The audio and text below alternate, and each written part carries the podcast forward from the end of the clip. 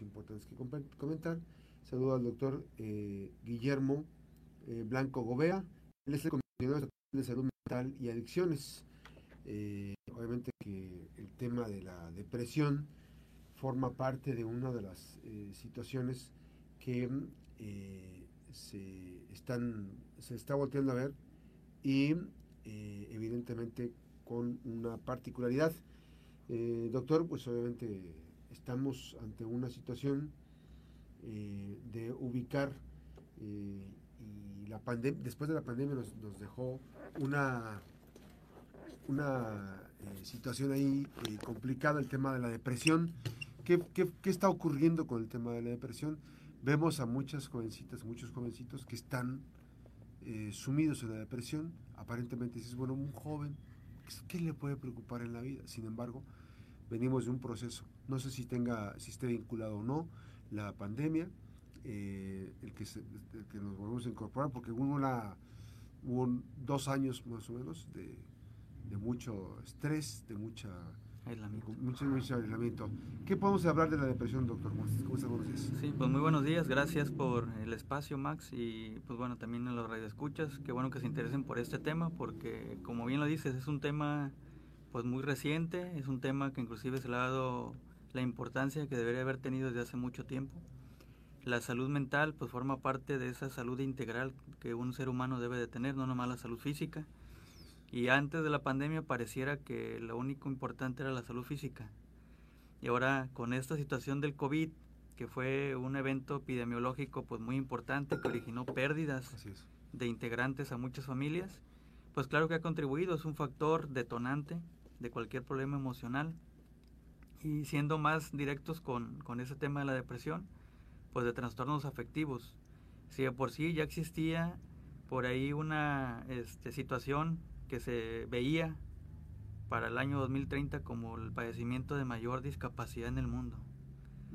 ¿Y por qué se, ha mencionado que es un factor de discapacidad eh, muy importante?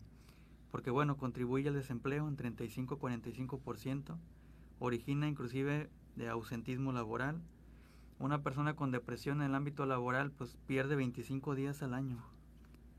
Se ausenta por tan solo, de depresión. Tan solo por la depresión. Tan solo por la depresión. Inclusive hay cálculos eh, a nivel mundial y claro que pues aplican también para nivel local, para nuestra entidad, que una persona con un padecimiento mental grave, la depresión puede convertirse en eso, en un padecimiento severo, eh, llega a originar años de vida perdidos. Y hay un cálculo ahí alarmante que una persona con un padecimiento severo puede vivir 20, 30 años menos que cualquier otro individuo que, no tenga un padecimiento en la salud mental. Tan es así la relevancia que, pues bueno, se le ha dado el término de un problema de salud pública. Eh, ¿Por qué? Porque la depresión tiene complicaciones. ¿Cuál es la principal complicación? La eh, conducta autolesiva o suicidio. A eso lleva. Eh, mencionabas ahorita esta parte de, bueno, ¿por qué en jóvenes ocurre? Pues, pues es que no es algo también este, nuevo. La depresión, sus inicios son a los 9, 10 años de edad. Desde ahí se empieza a gestar problemas emocionales que detonan un problema afectivo mayor a una edad este, más avanzada, entre los 15, 20 años, es uno de los principales padecimientos. ¿Cómo, contribuimos, ¿Cómo contribuimos? O sea, si, si, estamos hablando que empieza más o menos a los 9 años, ¿Cómo contribuimos papá y mamá en ese, en ese, en ese tema? Claro, pues mira, con la parte de separación, conflictos de pareja, inclusive también violencia, y no solamente eso, negligencia o abandono. El hecho, por ejemplo, de no estar cerca de nuestro eh, adolescente, de nuestro hijo, de no tener buena comunicación, de no tener, tener este, cercanía afectiva, claro que eso también impacta a, a estas generaciones y detona en un problema emocional. Súmale alguna situación individual, por ejemplo, este fracaso académico, malos resultados académicos, ahora con esto las redes sociales, el sentirse no aceptado por sus pares, pues bueno, detonen un problema de este tipo. ¿Por qué sucede también? Porque no todos tenemos habilidades psicoemocionales innatas, tenemos que desarrollar esas habilidades. A ese término le llamamos nosotros resiliencia, capacidad ante la adversidad de poder estar íntegro emocionalmente. Doctor, esta parte de, la depresión, este, digamos, eh, yo estaba buscando un título para ponerlo ahorita, pero bueno, este, es un problema complicado. eh, muchas veces tratamos de ocultarlo, este, pero sí es importante que llame la atención para voltear y documentarnos y tener más información sobre el tema. O sea, uno el tema de la salud mental, pero lo otro principalmente ubicar bien la depresión. ¿Cómo se ubica una depresión? ¿Cómo, ¿Cómo puede papá y mamá ubicar una depresión y pedir ayuda? Porque finalmente este, a veces se sale del manejo, ¿no? Sí, pues bueno, el principal síntoma que para detectarlo, pues claro que es el ánimo deprimido, es decir, sentirse triste, sentirse pues sin ganas de hacer nada, desmotivado, inclusive minusvalía también se manifiesta como minusvalía, es decir, sentirse inútil, que no es capaz de hacer nada. Y bueno, hay otro dato también muy interesante para poder definirlo que es la anedonia, y describo ese, ese término porque es más médico. La, la anedonia es la pérdida de placer por aquellas actividades que tú tenías gusto realizarlas antes. Voy a poner un ejemplo. En el caso de un joven, iba a jugar fútbol y deja de ir a jugar fútbol. ¿Por qué? Porque ya no tiene ganas, ya no se levanta, ya no, ya no arregla sus cosas. Eso es anedonia. Y también pues hay que mencionar que dentro de esto pues hay sentimientos de aislamiento, la persona se aísla, quiere estar solo, no quiere convivir con, con nadie, deja de realizar sus actividades, este, inclusive del día a día, deja de arreglarse deja de peinarse, deja de vestirse bien, de bañarse. Y claro que eso pues se, nota porque viene entonces un descenso de su rendimiento laboral, académico, social, familiar. Esas son las manifestaciones. Y algo más delicado es cuando ya te dicen, pues que ya no tengo motivos de vivir, ya no tengo ganas de vivir, ya... Sí, ya este está, estamos en problemas. sí, ahí ya está teniendo una ideación de tipo autolesiva y tenemos que estar muy, muy cuidadosos en ese sentido. Entonces hay que estar bien presos, son la triada de la depresión, tristeza, anedonia, aislamiento y pérdida de actividades o pérdida del rendimiento este, laboral, familiar o académico. Ahora, este proceso obviamente que también eh, debemos estar muy pendientes. No es normal, hasta, no forma parte de la adolescencia, por ejemplo. En la adolescencia, pues hay muchos cambios, ¿no? Pero evidentemente este cambio, o sea, puede llevar a cambios del, comportamiento, pero este cambio, particularmente esa triada que dices tú, es fundamental ubicarla, ¿no? Sí, y sobre todo hay que estar muy pendientes porque las emociones son, en el día a día, son variables. Un ser humano varía de una emoción a otra infinidad de veces en, en, un día. En cambio, en una persona deprimida se persiste el ánimo deprimido. Ya. Todo el día, durante más de 15 días o un mes, está deprimido se siente mal, tiene ganas de llorar, llora inclusive, por cualquier motivo.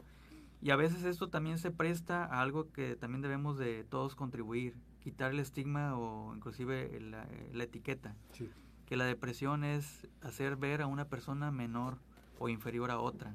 Inclusive las personas con depresión por eso no se acercan a tratamiento, llegan a pasar 14 años para atenderse. O sea, o sea, no hay un buen, no hay un diagnóstico oportuno en los depresivos.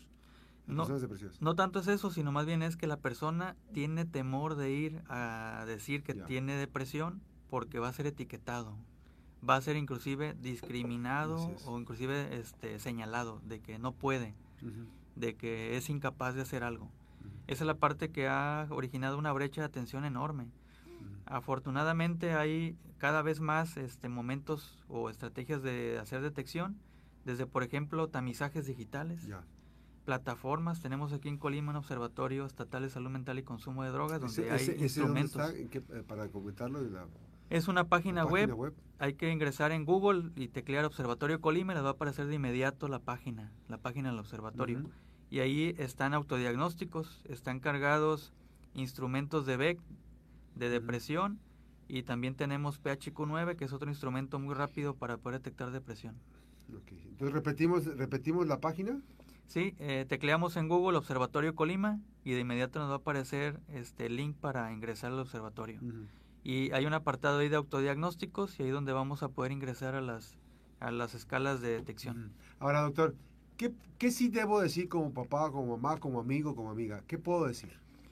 Claro, pues bueno, hay que tomarlo con toda seriedad, hay que acercarnos, hay que preguntar qué es lo que te está ocurriendo, cómo te sientes, en qué te puedo ayudar, eso sí puedo decir. ¿Qué no debo decir? Que, hay cosas que, que no se pueden, que no se deben decir porque potencializa, ¿no? Claro, como por ejemplo esto de échale ganas. Ah, Creer, por ejemplo, que echándole ganas este, vamos a salir de esa enfermedad. Es como decirle a alguien con, con hipertensión, ponle ganas, te faltan ganas para que tu hipertensión esté no controlada. Como, como si no quisieras hacer las cosas, ¿no? Es correcto. Y además que eso evidencia que necesitas atención especializada. Llevarte a un psicoterapeuta, llevarte a un médico para iniciar algún tratamiento antidepresivo.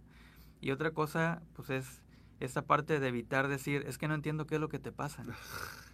Es Probablemente no lo vas a entender porque no lo estás experimentando ni viviendo. Así Tienes es. que mostrar empatía, mucho entendimiento y mejor decir en qué te puedo ayudar.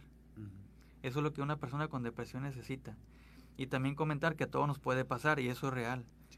Eh, se calcula que de un- una de cada tres personas en algún momento de su vida después de los Pasa 20 por- años de edad vas a tener un problema emocional o mental.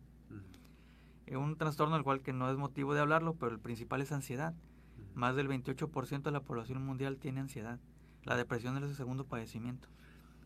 Es importante, hay, eh, en la página del observatorio hay un test Hay, para- un, hay un instrumento, un cuestionario de detección. y, y eso y eso ayuda. Claro, porque tú recibes de manera inmediata tu, lo semaforizamos, tu resultado está de color verde a rojo, amarillo significa que estás en alerta y verde que estás óptimo de emocionalmente y rojo te señala que ocupas atención especializada. Ujú. Inclusive te va a enviar a un directorio a donde tú puedes este, llamar para pedir una cita de atención. Entonces hay que, este, bueno, volvemos a decir la página. Va a quedar en la página, en la, ya está ahorita en la entrevista. Eh, vamos a compartirla porque es importante. Y tiene una fanpage en, en- en- en la página en Facebook. Sí, en Facebook tenemos la página de la Comisión Estatal de Salud Mental y Adicciones. También por ahí nos pueden comunicar si es que necesitan alguna atención, algún material inclusive. Porque bueno, hay que mencionar que todos nos debemos de alfabetizar en salud mental. Te- esa es la parte importante. No solamente cuidar lo que nos metemos en la boca, no solamente hacer ejercicio, sino también Cuidar la salud mental. Este, mm, me, me comentaba ahorita Yadira que, que tienen un, fuiste, acabas de ir a México, a la Ciudad de México, ¿qué información traes de allá? Buenas noticias, porque finalmente es importante tener esto. ¿De qué, de qué manera serviría un, este, una encuesta nacional? Bueno, eh, fuimos precisamente a eso, a toda la logística de preparación para la encuesta nacional de salud mental y adicciones, la ENASAMA 2023. Ya había siete años que no se realizaba sí. una, una encuesta de esta magnitud. Colima, claro que vamos a participar y bueno, va a ayudar a entender eh, sobre todo números actualizados Así es. sobre los padecimientos. Ahora se incluye salud mental, antes era nada más de adicciones. Ahora se incluye salud mental para detectar los eh, padecimientos emocionales o mentales más prevalentes en, en- ¿Y, en la y entidad. cómo se hace el muestreo de esa encuesta? Es aleatorio, es estratificado y es este pues muy cuidado el proceso Sí. porque lo que se busca es que sea representativo. No se puede entrevistar a toda la población de Colima. Va a haber un- una muestra significativa y en base a eso pues se van a determinar inclusive hasta factores de riesgo y protección que existen en la entidad. Basta mencionar que Colima avanzó estadísticamente del lugar décimo cuarto al sexto lugar a nivel nacional en suicidios. ¿Por qué? Por la tasa de habitantes. Todo lo que tiene que ver prevalencia va enfocado a 100.000 habitantes. Colima tenemos una población muy pequeña. Entonces, si fueran números reales, pues probablemente estaríamos no en los primeros Ujú. lugares, estaríamos Pero muy por abajo. el volumen de población, ¿no? por cada 100.000 habitantes, que es el parámetro que toman. Así es, impacta significativamente, nos ubica en el sexto lugar. Pero, pero fíjate que yo, este doctor, yo creo que es importante no perder de vista que ese tipo de alertas nos deben poner, este, más que sentirnos mal, nos deben poner en alerta para tomar este, manos, ocuparnos del problema.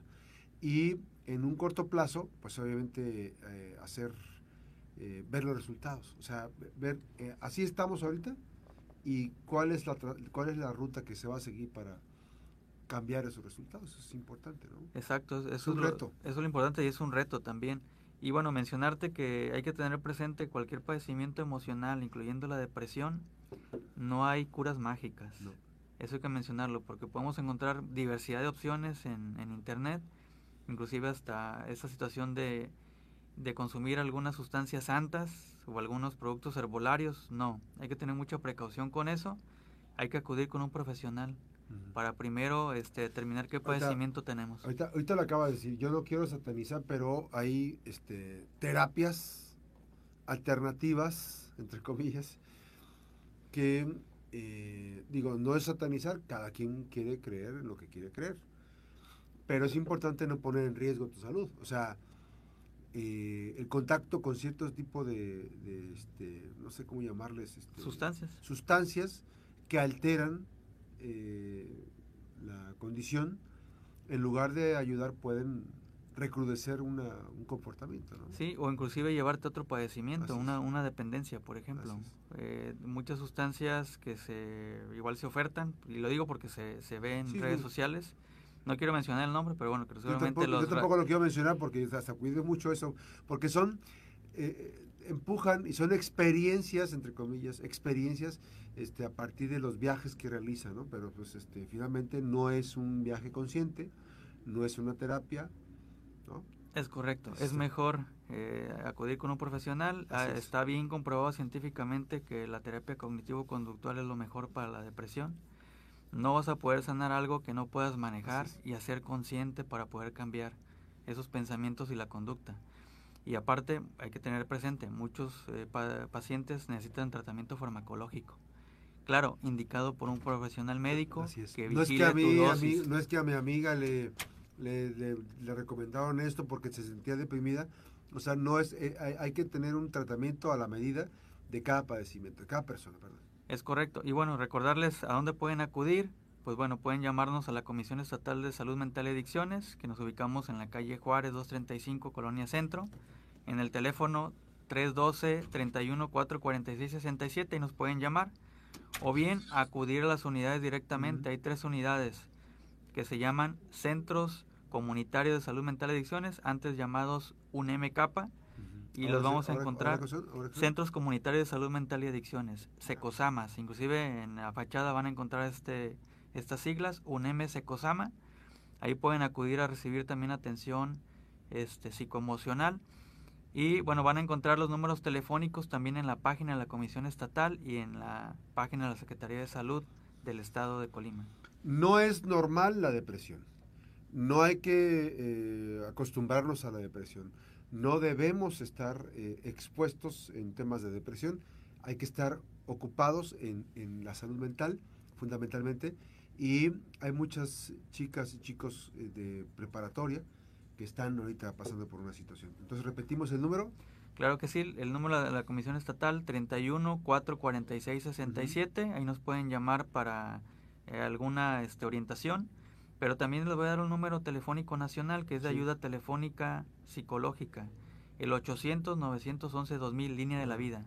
Ahí van a encontrar eh, orientación por un profesional de la salud mental, eh, los 24 horas del día, los 365 días del año.